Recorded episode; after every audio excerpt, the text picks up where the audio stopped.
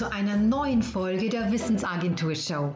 Mein Name ist Alexandra Grassler und ich freue mich total, dass du heute mit dabei bist. Wir haben heute die 63. Folge und es wird um Tante Else gehen. Wer das ist und warum ich über sie einen Podcast mache, erzähle ich dir gleich. Kurz zuvor noch ein Hinweis in eigener Sache. Wenn du das vor Aschermittwoch 2020 hörst, dann hast du noch die Chance, in die diesjährige Fasten-Challenge einzusteigen.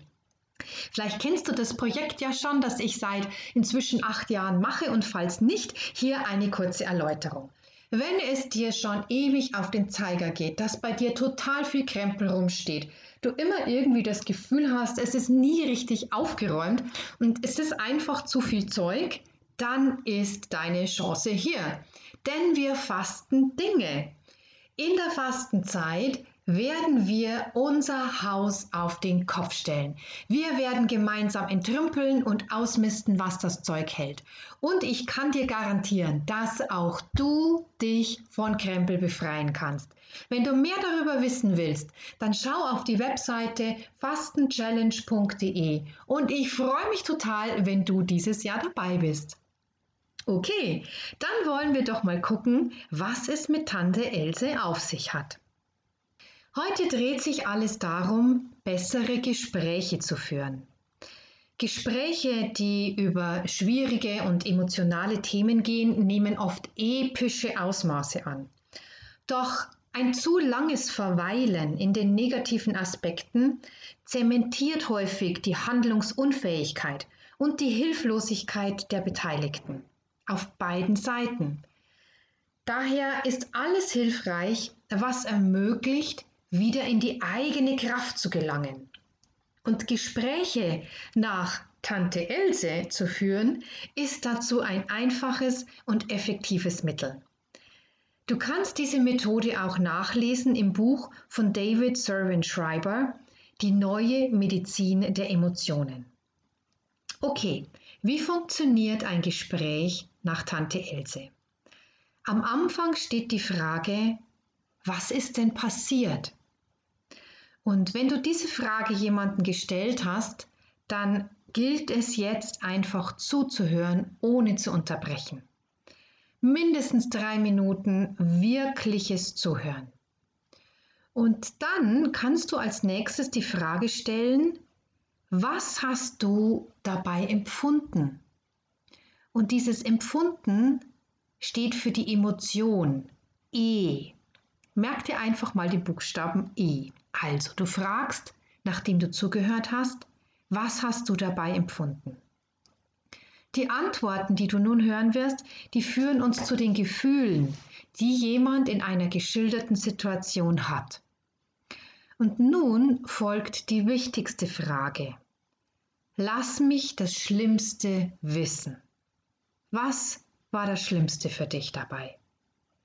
Und hier merken wir uns L. Vorher E für Emotion und jetzt L für Lass mich das Schlimmste wissen. Und was du auf diese Frage hören wirst, führt zum Wesenskern der Angelegenheit. Und die Antworten bringen häufig etwas anderes als das Erwartete zutage. Diese Frage, lass mich das Schlimmste wissen, ermöglicht wie mit einer Taschenlampe den Punkt zu beleuchten, der am meisten Schmerz verursacht. Sie zentriert und klärt die Aufmerksamkeit in einer Weise, die sonst nur ganz selten möglich ist. Und oft ist bis zu dieser Frage den Beteiligten selbst nicht klar, was genau sie denn als Kern ihres Schmerzes empfinden. Und mit der jetzt folgenden Frage zielst du auf die Selbstheilungskräfte deines Gegenübers ab. Wir merken uns dabei S für Standhalten. Was hilft dir, standzuhalten? Mit dieser Frage wird der Blick auf die eigenen Ressourcen gelenkt. Die Möglichkeiten, die es in jeder noch so ausweglos erscheinenden Situation wirklich gibt. Und, das ist ganz wichtig, diese Lösungsansätze kommen nicht von außen, sondern aus dem Erzählenden selbst. Und die eigene Fähigkeit zur Selbstlösung und Selbstheilung damit zu erfahren, ist ein unschätzbarer Dienst, den du jemandem erweisen kannst und der dich gleichzeitig aus der Verantwortung entlässt, die Situation für jemanden anderen zu lösen. Und ich weiß, es erfordert wohl manches Mal Zurückhaltung an dieser Stelle, sich nicht die berühmte Handwerkermütze aufzusetzen und mit brillanten Lösungen aufzuwarten. Ganz in dieser vermeintlichen Tugend des Helfens.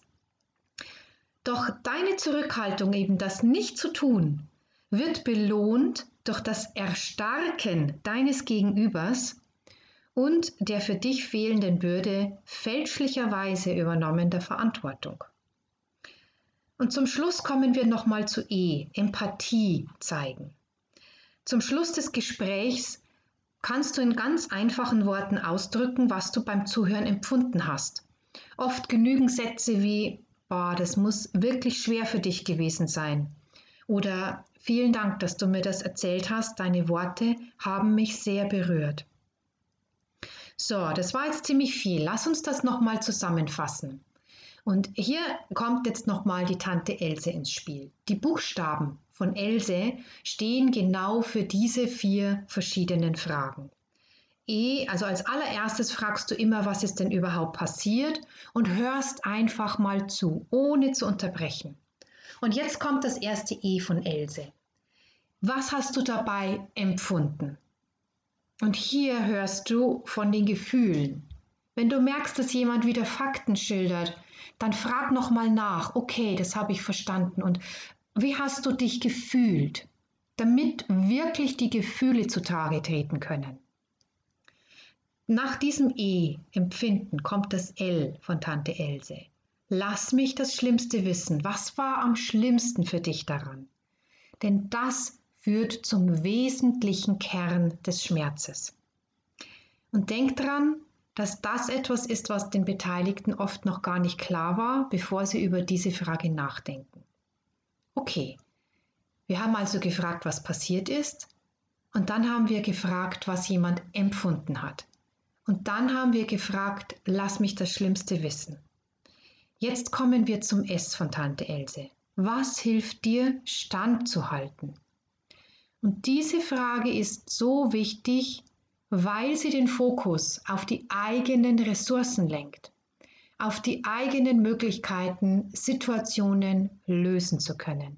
Und es entlässt dich aus der Verantwortung, denn die hast du meistens nicht. Also nochmal, du hast zugehört, was passiert ist, und hast gefragt, was jemand empfunden hat. Dann hast du gefragt, was das Schlimmste daran war. Und jetzt hast du gefragt, was jemandem dabei geholfen hat, standzuhalten. Und zum Schluss kommt nochmal die Empathie ins Spiel. Das muss echt schlimm für dich gewesen sein. Zeige durch die Empathie, dass du dein Gegenüber verstehst.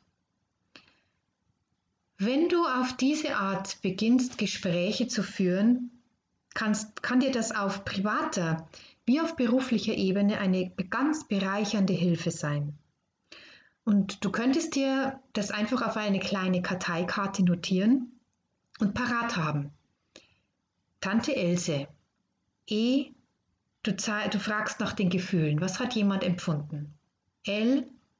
Lass mich das Schlimmste wissen. Was war am schlimmsten daran? S. Was hat dir geholfen, standzuhalten? E. Empathie zeigen. Das muss wirklich schlimm für dich gewesen sein. Probier's aus, auch wenn es am Anfang vielleicht ein bisschen holprig sein mag. Mit mehr Übung werden dir diese Fragen in Fleisch und Blut übergehen.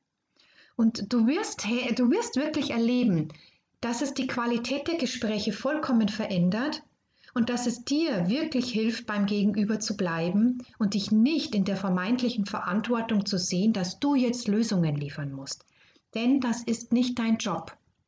Dein Job ist es, dein Gegenüber darin anzuleiten, dass er lernt, Lösungen in sich selbst zu finden. Es ist eine äußerst wertschätzende Art des Umgangs und das lässt uns solche Gespräche als sehr, sehr tief und unendlich bereichernd empfinden. Ich freue mich sehr, wenn du diese Art des Gesprächführens nach Tante Else ausprobieren möchtest. Und ich möchte super gerne von dir hören, wie es dir, wie es dir dabei ergangen ist.